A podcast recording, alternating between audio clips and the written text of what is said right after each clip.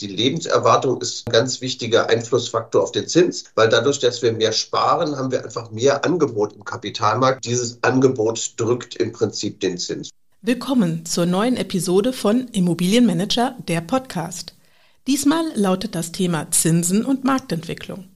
Zu Gast als Experten sind Professor Dr. Michael Vogtländer, Leiter des Clusters Internationale Wirtschaftspolitik, Finanz- und Immobilienmärkte beim Institut der deutschen Wirtschaft, kurz IW, und Nikolaus Brinkmann, Sprecher der Geschäftsführung der Hansa Invest Real Assets GmbH, kurz HIRA. Immobilienmanager, der Podcast. In diesem Podcast bringt Immobilienmanager Vordenker aus der Forschung und Immobilienexperten aus der Praxis ins Gespräch. Ziel ist es, den Wandel von Geschäftsfeldern und Prozessen innerhalb der Immobilienunternehmen zu unterstützen. Dafür stellen wir Ihnen neue Erkenntnisse und Ideen aus Hochschulen und anderen Denkfabriken vor. Mein Name ist Bianca Diel.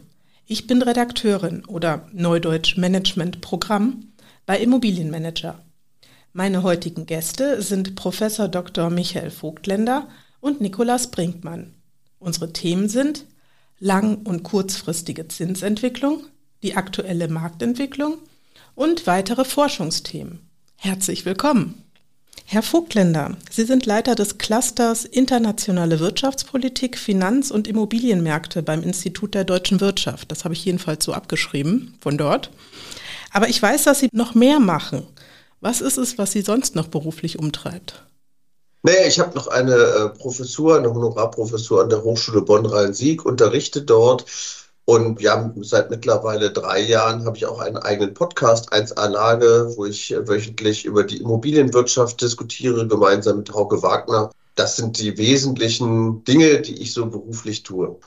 Und Sie, Herr Brinkmann, neben Ihrer Aufgabe als Sprecher der Geschäftsführung der HIRA an welchen anderen Stellen in der Branche sind Sie aktiv? Ich bin in mehreren Verbänden aktiv in der Branche, einmal auf nationaler Ebene beim BVI, dem Ausschuss für Immobilien, in dem sich die gesamte Fondsindustrie für Publikumsfonds trifft und Spezialfonds. Und ich bin Mitglied des Präsidiums des ZIAS. Auf internationaler Ebene bin ich Mitglied der Verband AFIRE. Welche Ausbildungen haben Sie beide im Hintergrund? Ja, ich bin Diplomkaufmann. Das gibt's ja heute gar nicht mehr. Also habe schon mein Studium vor einer längeren Zeit abgeschlossen mit Schwerpunkt Finanzwirtschaft und VWL. Und Sie, Herr Professor Vogtländer? Ja, ich habe ganz klassisch Volkswirtschaftslehre studiert in Münster und in Köln, habe dann zur Volkswirtschaftslehre auch promoviert an der Uni Köln und bin dann seit 2005 jetzt beim Institut der deutschen Wirtschaft. Das heißt, VWL haben Sie beide im Hintergrund. Was fasziniert an dem Thema? Das Verstehen das Verstehen und Erklären, welche Zyklen unserer Wirtschaft ultimativ an unserer Gesellschaft folgen. Zinsen, Inflation, Arbeitslosigkeit, das sind ja erstmal abstrakte Begriffe, die aber eine hohe Bedeutung für uns alle haben, also eine tagtägliche Bedeutung haben. Und mich fasziniert einfach daran, dass ich durch die VWL die Zusammenhänge verstehe und die Entwicklung verstehe. Und das gibt mir in meinem täglichen Leben, wenn man jemand eine Frage beantworten kann, einfach ein gutes Gefühl und ein Stück weit auch Sicherheit. Herr Vogtländer? Ja, mich hat tatsächlich immer diese, diese Adlerperspektive fasziniert. Also, dass man von oben auf diese Märkte schauen kann und dort eben versucht, natürlich Zusammenhänge zu erkennen, Trends zu erkennen, wie sich die Volkswirtschaft entwickelt. Aber natürlich auch die Frage, wie müssen wir denn die Rahmenbedingungen in unserer Gesellschaft so setzen, dass möglichst viele am Wohlstand partizipieren können, dass wir insgesamt auch mehr Wachstum haben und die Aufgaben, die vor uns liegen, auch meistern können. Und diese Perspektive nehme ich sehr gerne ein und finde das sehr, sehr spannend. Herr Brinkmann, Sie sind ja dann aber in die Praxis gegangen. Was macht den Reiz der Praxis für Sie aus? Das eine ist natürlich das theoretische Verständnis zu bekommen, aber dann eben halt auch die Ableitung in der Praxis zu sehen. Also für mich kann ich daraus die konkreten Handlungsempfehlungen ableiten. Ich möchte gerne ins Doing kommen, ich möchte gerne die Welt gestalten und dafür bin ich dann halt in der Praxis gekommen und bin nicht in der Wissenschaft verharrt, obwohl ich mal während meines Studiums wissenschaftlicher Mitarbeiter am Lehrstuhl für Finanzwirtschaft war. Also da hatte ich schon einen kleinen Einschlenker in die akademische Richtung, aber dann hat es mich daraus wieder rausgetrieben. Das heißt, Sie sind eher hands-on. I'm hands-on, yes. und Herr Dr. Vogtländer, was macht die Wissenschaft so spannend? Ich genieße das ganz große Privileg, dass ich Fragen beantworten kann, die ich selber stelle.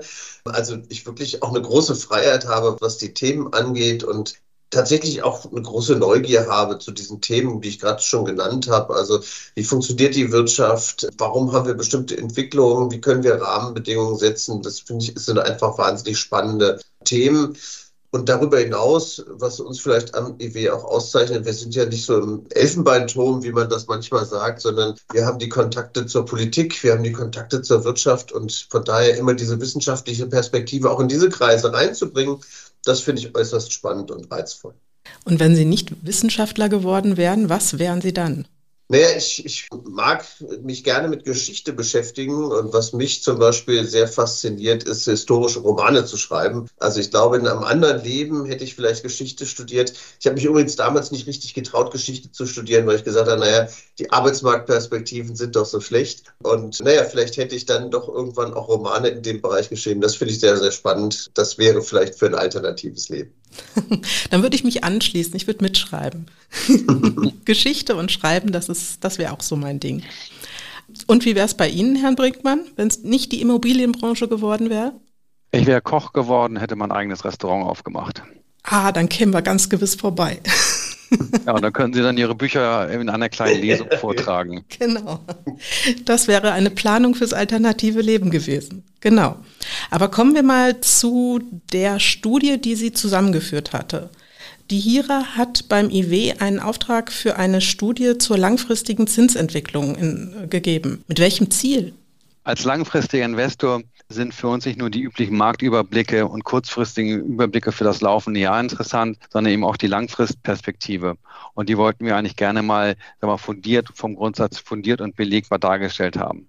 Zudem geht es eben bei der Ergänzung der üblichen immobilienwirtschaftlichen Parameter, die man aus den normalen Reports bei den Maklern aussieht, eben halt auch um andere Themen. Das heißt, die Fundamentaltrends, wie entwickeln sich die langfristigen Zinsen, sind für uns eine wichtige Komponente und Basis unserer strategischen Entscheidungen.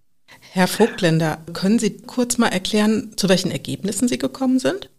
Erstmal vorweg ist der, der, Zins natürlich ein wesentlicher Einflussfaktor auf viele Märkte, nicht nur den Immobilienmarkt, eben den Aktienmarkt. Und wenn man so manche Marktteilnehmer hört, dann hat man immer den Eindruck, naja, der Zins ist so ein bisschen erratisch, ja? der, der ist irgendwie gegeben und verändert sich mal und damit muss man klarkommen. Aber man kann eben auch genauer analysieren, was sind eigentlich die Einflussfaktoren. Und das war das Ziel dieser Studie, die Einflussfaktoren herauszuarbeiten und damit eben eine langfristige Orientierung für den Markt zu geben.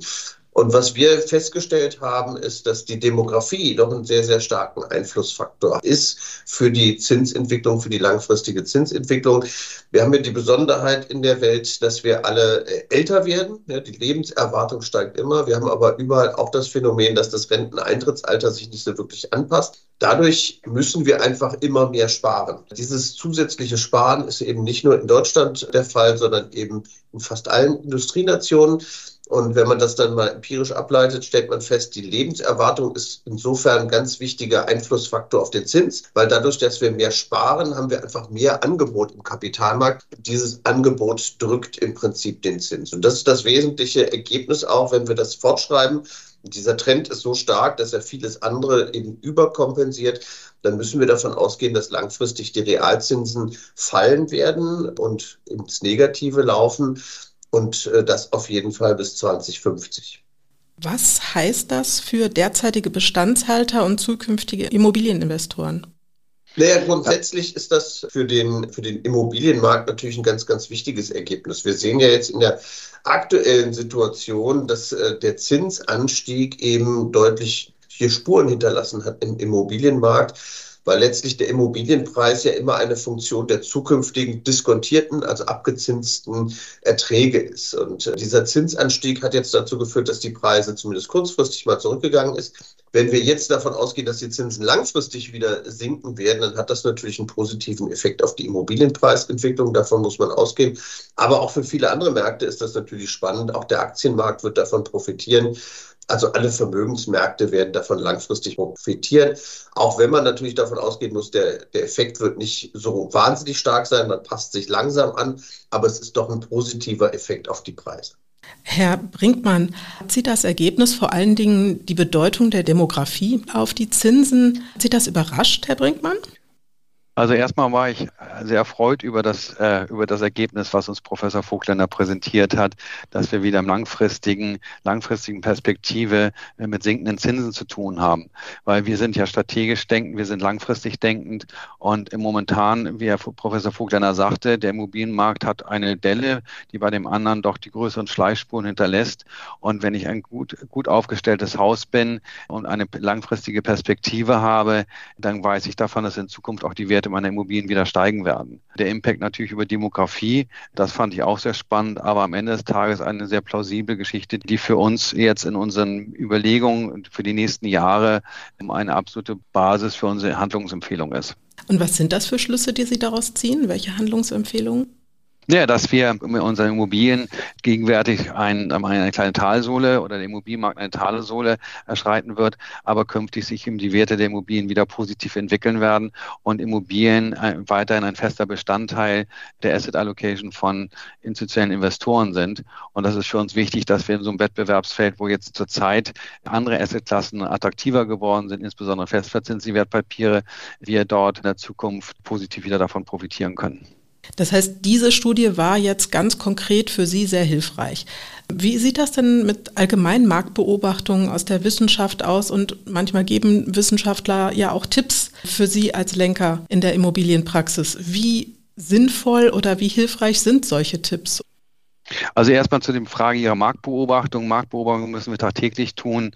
Äh, wer die Märkte nicht beobachtet, ist nicht in den Märkten und ich würde sagen, der handelt schon fast fahrlässig. Also das ist einmal der, die eine Seite, wenn man das aus dem Operativen, aus dem Praktischen kommt und die Tipps, die dann aus der Wissenschaft kommen, haben eben halt für uns, was ich eingangs schon mal sagte, dass äh, die Charmanz, die Ursache-Wirkung-Zusammenhänge darzustellen. Und das ist für uns eben halt Entscheider äh, wichtig, weil die Glaskugel kennen wir nicht. Aber mit solchen Tipps und Studien und Analysen haben wir vielleicht die Hoffnung, uns der Glaskugel ein wenig zu nähern und Entscheidungen in unsicheren Zeiten mal unvollkommene Informationen dann doch besser treffen zu können.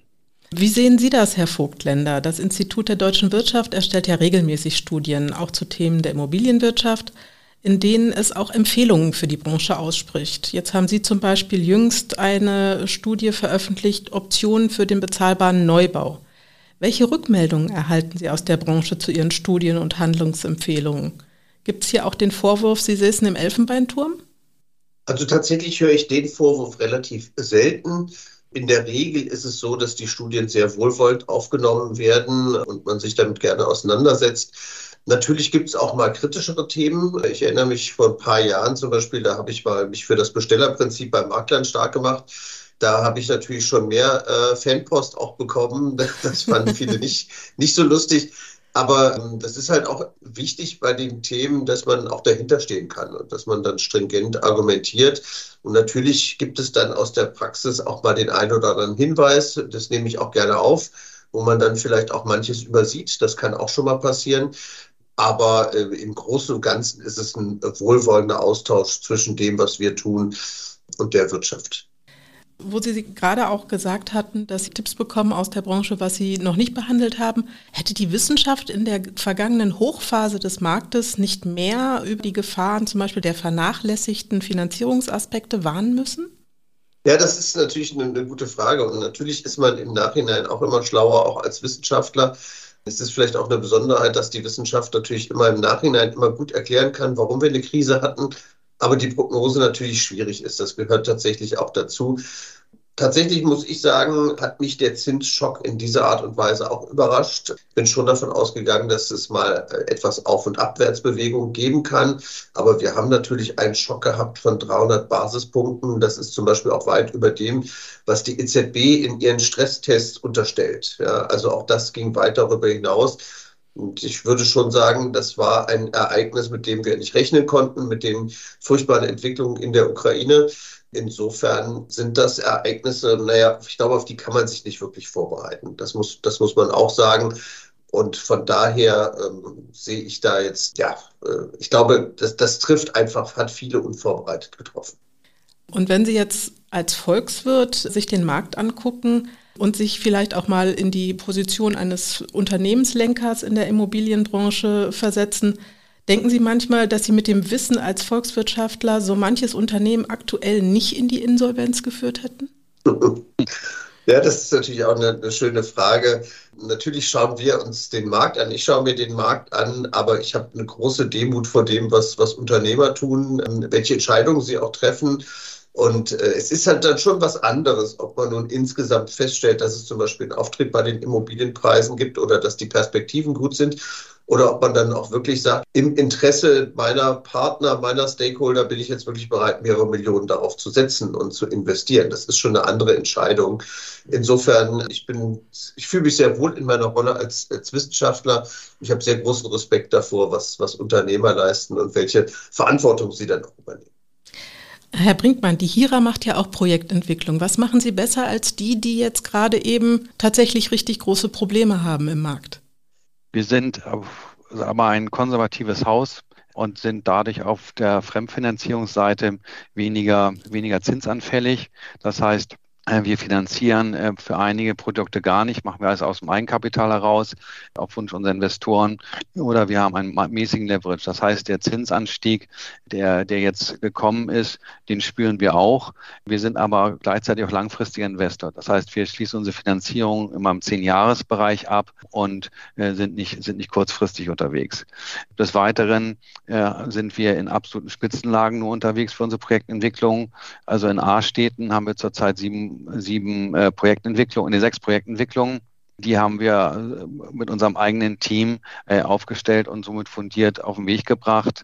Baukostensteigerungen haben uns äh, bei unseren bestehenden Projekten noch nicht erwischt, weil wir sie vor längerer Zeit gestartet haben und die entsprechenden Verträge angeschlossen haben. Für die Zukunft wird es eine Herausforderung geben, wie man weitere Projektentwicklungen wirtschaftlich darstellen kann. Das betrifft insbesondere den Bereich des Wohnungsbaus. Da sieht man ja zurzeit, dass der mehr oder weniger zum Erliegen gekommen ist und das wird eine Herausforderung Herausforderung sein, bezahlbaren Wohnungsbau in der Zukunft zu realisieren. Das heißt, da sind Sie auch sehr vorsichtig unterwegs. Ja. Dann gehen wir mal von den langfristigen Zinsen, die wir gerade besprochen hatten, zu den kurzfristigen Zinserwartungen. Wie sehen Sie die Entwicklung für dieses Jahr? Ja, also man hat das Gefühl, das ist eine self-fulfilling prophecy. Jeder möchte gerne, dass die Zinsen sinken. Man liest es bei Statements von Banken ich gehe mal davon aus, also meine Erwartungshaltung ist, dass die Zinserwartung ist bereits in den Märkten eingepreist. Es wird vielleicht am Ende des Jahres wird was passieren. Bin dort also weniger optimistisch wie viele andere Marktteilnehmer. Das heißt, man sollte keine massive Entlastung an der Zinsfront kurzfristig erwarten. Und was definitiv nicht wiederkommen wird, ist diese ultraniedrigzinsphase nach meiner Meinung. Herr Dr. Vogtländer, sehen Sie das auch so?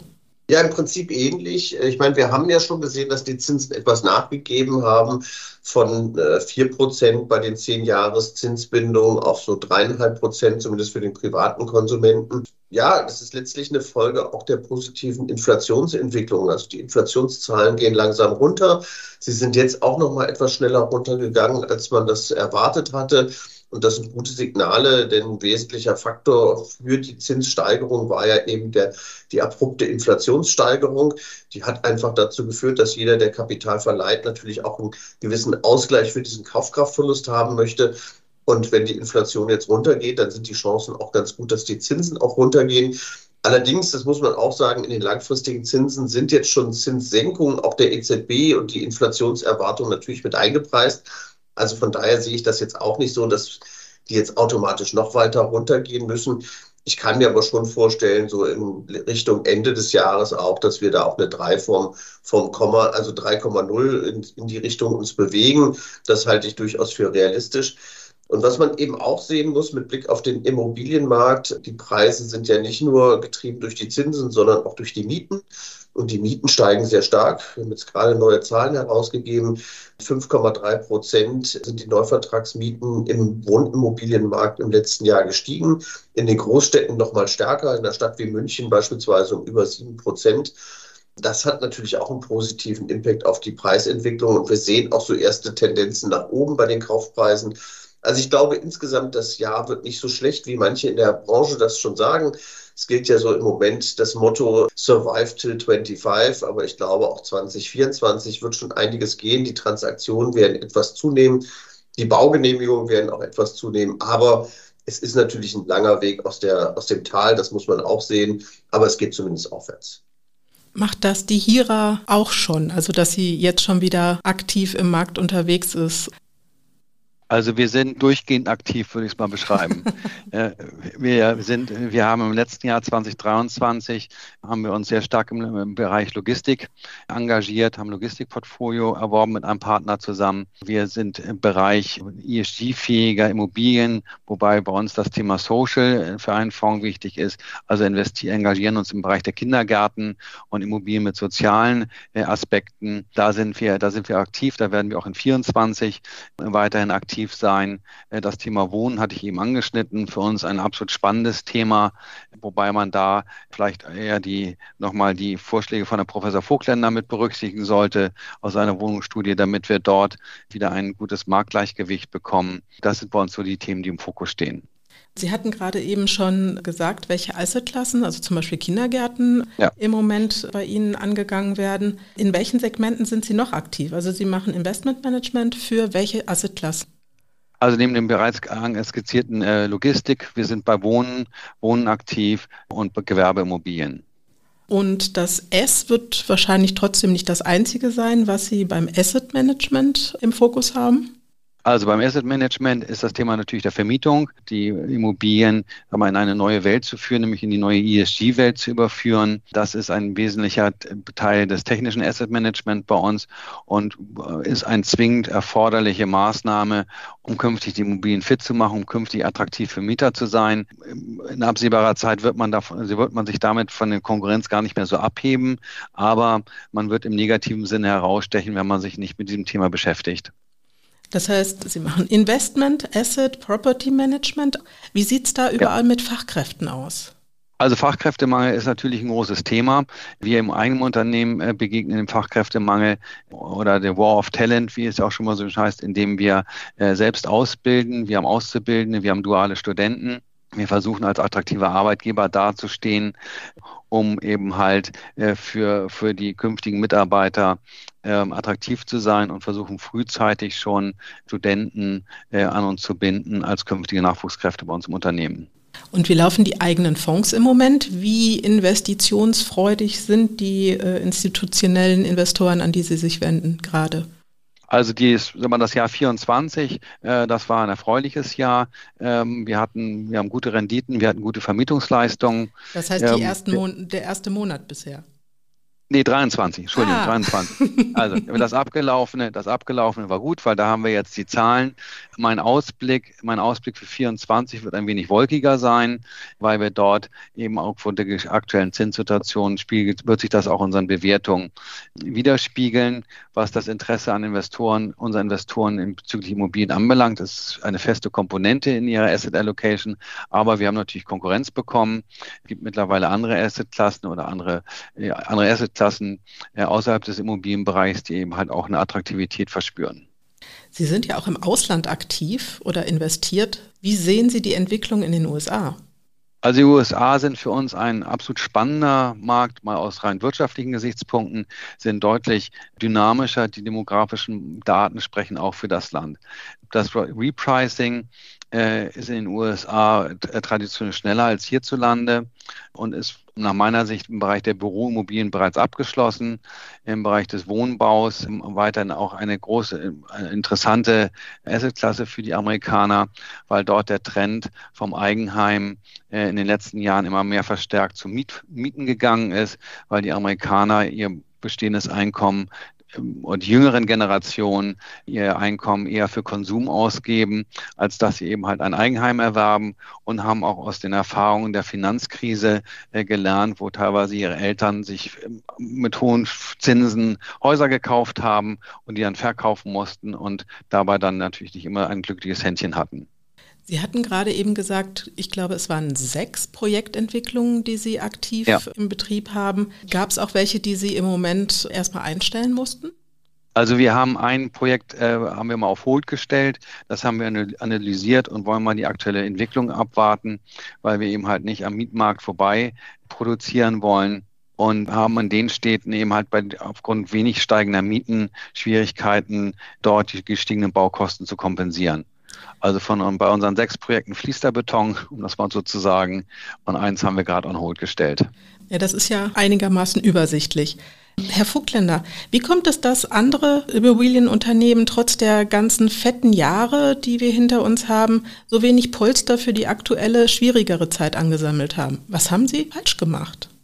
Naja, ich glaube, das, das grundsätzliche Thema ist einfach, dass Projektentwicklung ja ein, ein eher riskantes Geschäft ist. Das war es immer schon. Wir haben immer auch schon Insolvenzen erlebt. Ich habe ja gesagt, man muss sich einfach klar machen, dass sich der Markt fundamental gedreht hat letztens nochmal die Zahlen für Frankfurt zum Beispiel in der Hand gehabt. Da sind im ersten Halbjahr 22 noch 380 Wohnungen verkauft worden. Ein Jahr später waren es nur noch 38. Ja? Und äh, das zeigt einfach, wie drastisch das ist. Und viele Unternehmen, viele Projektentwickler haben vielleicht eine zu dünne Eigenkapitaldecke gehabt, sind vielleicht auch erst jünger eingestiegen, haben vielleicht auch mit größerem Leverage gearbeitet. Auch das mag sein und äh, haben dann einfach jetzt Probleme, weil wenn man länger nichts verkauft, dann hat man natürlich keine Einnahmen, aber Personalkosten, Kreditkosten laufen einfach weiter. Grundsätzlich muss man sagen, der, der Projektentwicklermarkt ist immer ein bisschen riskanter gewesen. Das Grundproblem ist jetzt natürlich, dass die, diese Insolvenzen stattfinden in einer Phase, wo der Bedarf an Wohnungen, der enorm hoch ist, äh, eigentlich sogar stärker gestiegen ist. Und äh, das ist sicherlich das ganz große Problem.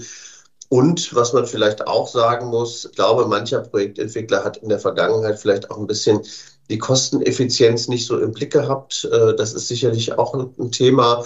Bei vielen ging es darum, ein Grundstück zu bekommen. Und sobald man das Grundstück hatte, hatte man Erfolg, äh, weil egal, was man überspitzt gesagt verkauft hat, gebaut hat, man konnte das verkaufen. Das hat sich jetzt eben auch fundamental verändert. Und viele Unternehmen, stelle ich fest, müssen da erst wieder lernen, auch stärker die Kosten einzudämmen oder auch den Vertrieb, ja, weil vieles an institutionelle gegangen ist. Jetzt auch den Einzelvertrieb, auch das ist wieder ein neues Thema. Also ich glaube, das ist schon eine gewisse Bereinigung findet da statt in der Branche. Manche waren da gut vorbereitet oder besser vorbereitet. Andere tun sich da schwerer und scheiden auch aus dem Markt aus. Aber wichtig ist, dass die Kapazitäten natürlich hochgehalten werden weil ansonsten kommen wir natürlich in große Probleme, wenn jetzt gerade die Bauwirtschaft anfängt, Kapazitäten abzubauen. Wo sehen Sie beide aktuell die großen grundsätzlichen Probleme der Immobilienbranche, die dringend angepackt werden müssten? Innovativer und billiger bauen. Äh, wir brauchen mehr Kreativität beim Bauen. Also ich war gestern auf einer unserer Baustellen und wenn man sich das anguckt, da ist digitalisiert noch gar nichts. Prozesse sind, wie sie vor 100 Jahren mal gewesen waren. Also in welcher Wirtschaftsbranche gibt es so wenig Fortschritt wie beim Bauen? Da packen Sie sich auch an die eigene Nase? Ja, selbstverständlich. Wir, wir gucken ja, äh, wie wir dort mit Partnern das weiterentwickeln können. Aber das ist, glaube ich, eine große Herausforderung, dort das Bauen eben halt schneller, billiger und innovativer zu machen. Mit neuen Werkstoffen, das Thema Hybrid, das Thema Holz ist in der Munde. Die Amerikaner bauen schon seit Jahrzehnten ihre mehrstöckigen Wohnungsbauten nur aus reinem Holz. Also die haben es uns vorgemacht. Hier ist, steckt dieses Thema ja noch sehr in den Kinderschuhen. Dann muss die Branche was selbst mehr gegen den Fachkräftemangel tun. Sie müssen mehr aktiv ausbilden, sie müssen duale Studiengänge machen, weil sonst haben wir irgendwann das Problem, dass wir, wie Herr Professor Vogtländer das sagte, es fehlt das Know-how, um die Themen umzusetzen. Herr Vogtländer, haben Sie noch was zu ergänzen? Nee, ich möchte es nur unterstreichen. Also ich glaube, die Baubranche jetzt gerade, was auch Immobilienentwicklung angeht, da müssen wir wirklich einen Produktivitätsschub erfahren. Das Fachkräftethema geht ja weiter und selbst wenn die Branche gut ist darin, Fachkräfte zu gewinnen. Es werden weniger und wir werden auf Dauer eben mit weniger Menschen mindestens genauso viel produzieren müssen. Und das wird nur gehen über, über Produktivitätsgewinne, also serielles Bauen beispielsweise oder Vorfertigung, in welcher Weise auch immer. Und ich glaube, auch da muss die Branche mehr investieren, um darauf vorbereitet zu sein. Das ist ein ganz wichtiger Punkt. Und was mich auch umtreibt für die Branche selber, ist, glaube ich, das Image. Ja, das Image der Branche zu verbessern, ist immer noch ein großes Thema. Es gibt äh, sehr viele Vorbehalte in der Bevölkerung, teilweise auch in der äh, Politik gegenüber der Immobilienbranche.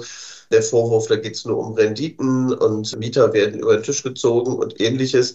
Und ich glaube, da muss sich die Branche auch zukünftig besser positionieren, muss mehr für ihr Image tun, muss zeigen, dass sie eben ein, ein ehrbarer Kaufmann ist und im Zweifel auch mal dafür sorgen, dass die, die sich vielleicht nicht so verhalten, dann auch ja, irgendwo sanktioniert werden, von der Branche ausgeschlossen werden. Auch das ist etwas, was sicherlich wichtig ist und was auch verhindern könnte, dass manch populistische Politik da auch betrieben wird. Das wäre ja was für Ihren Verband ZIA, Herr Brinkmann. Auf jeden Fall, ja.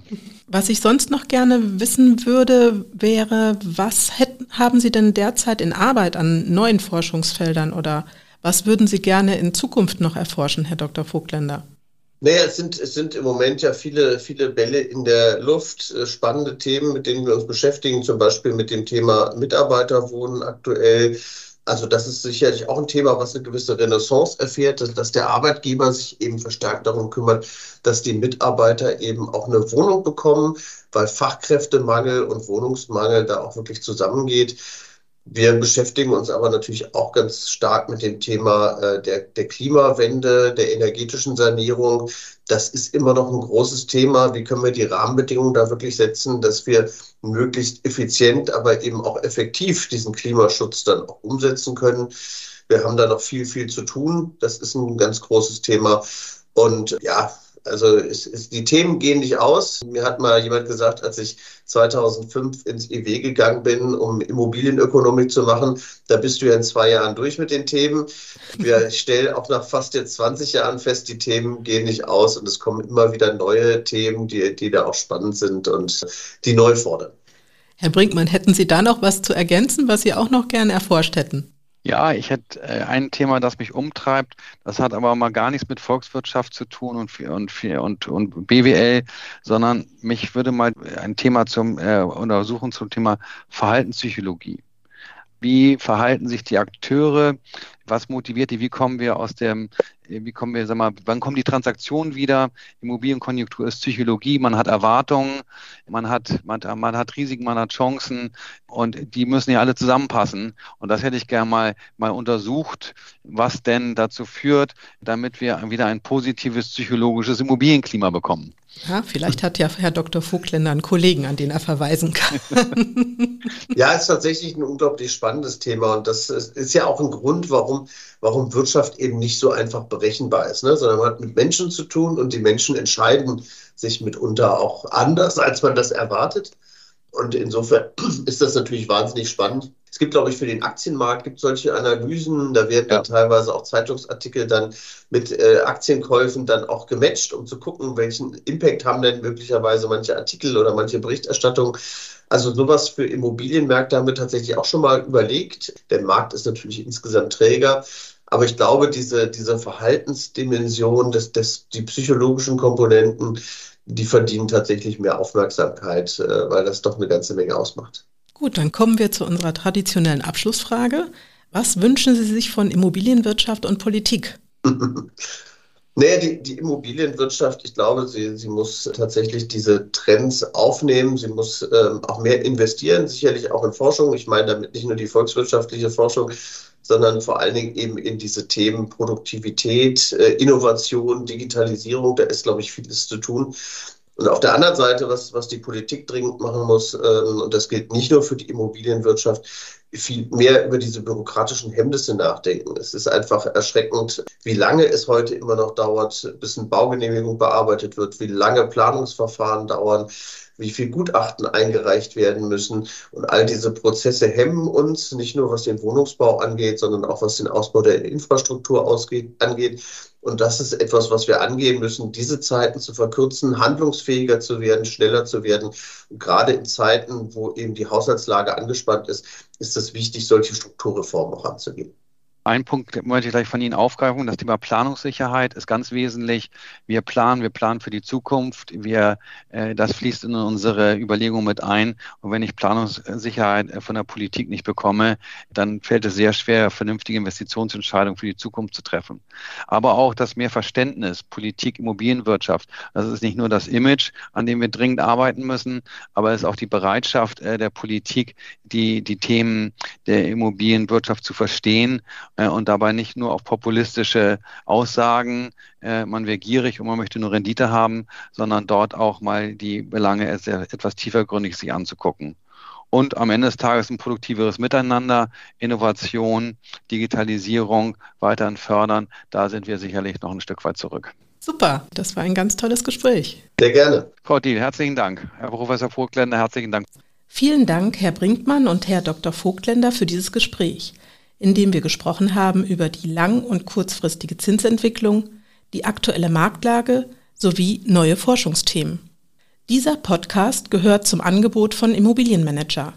Mit einer Im-Plus-Mitgliedschaft erhalten Sie hier nicht nur sechsmal im Jahr die Fachzeitschrift mit geballtem Wissen zur Immobilienbranche, zum Service gehört auch der Online-Zugang zur digitalen Ausgabe von Immobilienmanager mobil über die IM Immobilienmanager App oder als Desktop-Variante unter medien.immobilienmanager.de und der Online-Zugriff auf exklusive Inhalte. Zudem gibt es zwei Newsletter wöchentlich. Den Content-Newsletter mit spannenden Artikeln zu aktuellen Themen der Branche und am Freitag den Newsletter mit der Zusammenfassung der wichtigsten News der Woche. Am 7. März findet der Galaabend des Immobilienmanager Awards in Köln statt. Treffen Sie nominierte Sieger und viele weitere Player der Branche. Tickets gibt es auf www.immobilienmanager.de slash award. Beim nächsten Impfokus am 26. März 2024 dreht sich alles um das Thema ESG, Beschleuniger der Transformation. Im Plus-Mitglieder erhalten eine Vergünstigung für das Event. Alle Infos zu Newsletterbestellungen, zum Award und im Fokus Veranstaltungen finden Sie auf unserer Homepage www.immobilienmanager.de. Danke fürs Zuhören und alles Gute, Ihre Bianca Diel.